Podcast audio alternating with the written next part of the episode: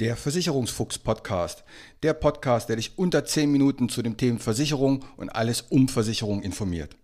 Du hast keinen Bock, dich lange mit Versicherung zu beschäftigen, willst aber Verantwortung für dein Leben übernehmen? Du hast keine Lust auf Vertreter, die dich zutexten, bis das Ohr blutet, willst aber informiert sein. Du hast keine Zeit, stundenlang in Vergleichsportalen zu stöbern und bist am Ende auch nicht schlauer? Dann ist dieser Podcast genau das Richtige für dich. Kurz, knapp, immer unter 10 Minuten keine Verkaufsgespräche und keine Gutschein-Links. Es gibt schon über 50 Folgen und jeden Freitag kommt eine neue hinzu. Such dir einfach das aus, was dich interessiert.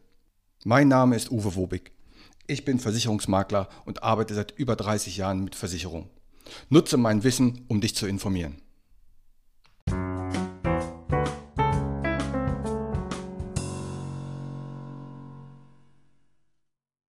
Herzlich willkommen bei der ersten Versicherungsfuchs Podcast Ausgabe, bei der es nicht um Versicherung geht. Genau, heute geht es nicht um Versicherung. Es gibt aber sehr massiv nützliche Infos für dich. Und darum bitte hier gleich mal der Aufruf, wenn du diese Folge angehört hast und meinst, da waren zwei, drei Infos bei, die gut waren, dann teile doch bitte die Folge und bewerte sie positiv. Das kann man jetzt nämlich auch bei Spotify. So, worum geht es? Es geht um Kredite, um Schufa, um Bankenurteile und um die geliebte GEZ. Fangen wir mal an mit der Schufa und den Krediten. Viele Menschen wissen gar nicht, dass wenn du zum Beispiel im Autohaus dich für ein Auto interessierst und machst und das Autohaus stellt eine Finanzierungsanfrage oder eine Leasinganfrage, dann wird diese Anfrage in der Schufa eingetragen. Und der, wenn du jetzt sagst, okay, ich gehe mal zu VW lass mir ein Angebot vom Golf rechnen und die rechnen dir ein Finanzierungsangebot, dann steht das in der Schufa. Wenn du am gleichen Tag noch zu BMW gehst und lässt dir da ein Dreier-Finanzierungsangebot rechnen, dann steht das auch in der Schufa. Und wenn du dann noch zu Opel gehst und lässt dir da noch ein Angebot rechnen, dann steht das auch in der Schufa. Und bei der Schufa musst du wissen, mit jeder Anfrage verschlechtert sich deine Bonität.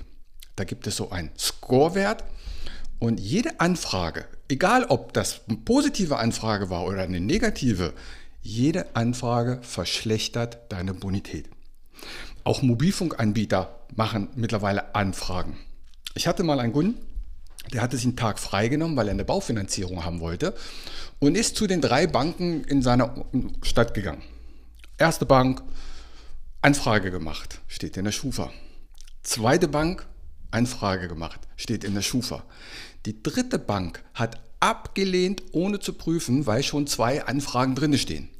Denn wie Banken nun mal so ticken, dachten die natürlich, dass die Banken zuvor abgelehnt haben. Und das steht da nicht drin. Also steht nicht drin in der Schufa, ob abgelehnt worden ist oder nicht. Aber da haben die natürlich gedacht, der war schon bei zwei Banken zuvor, die haben abgelehnt, dann wollen wir ihn auch nicht.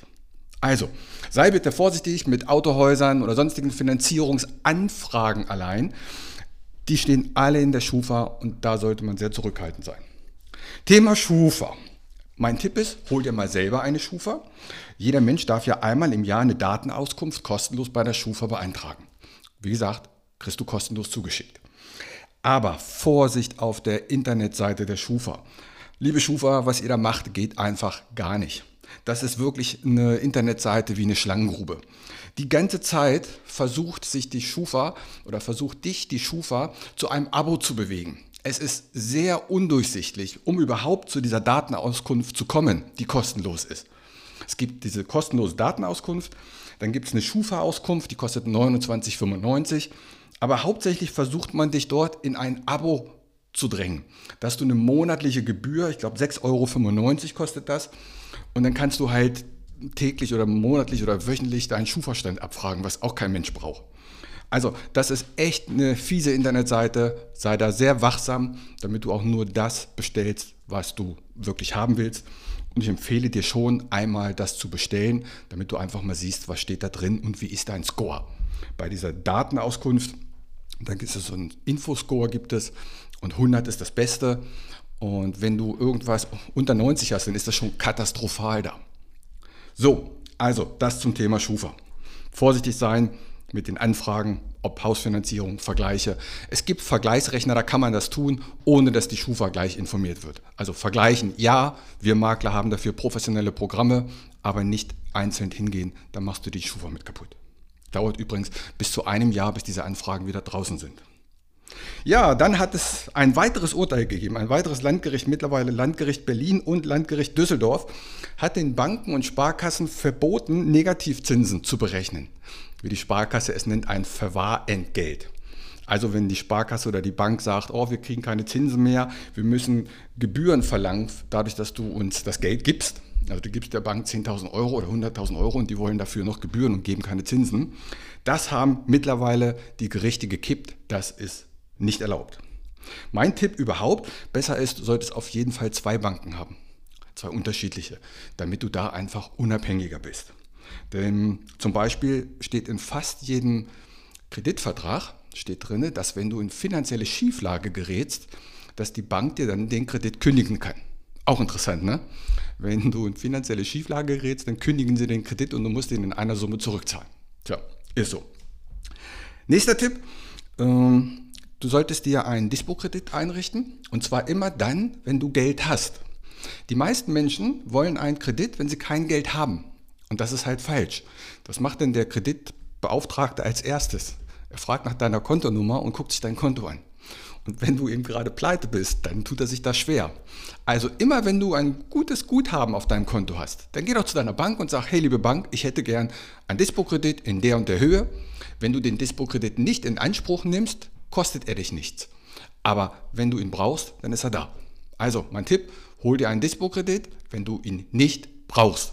Mit Krediten sollte man grundsätzlich eh immer vorsichtig sein, aber wenn du da einen kleinen Dispo hast, dann schützt dich das auf jeden Fall vor Rücklastschriften und all so etwas.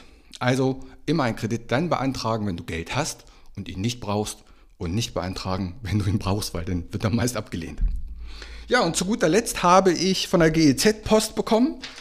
Und zwar ähm, möchte die GEZ jetzt mich nicht mehr daran erinnern, dass ich bezahlen soll. Vielleicht ging es dir auch so, ich kriege immer einen Brief, jetzt musst du bezahlen.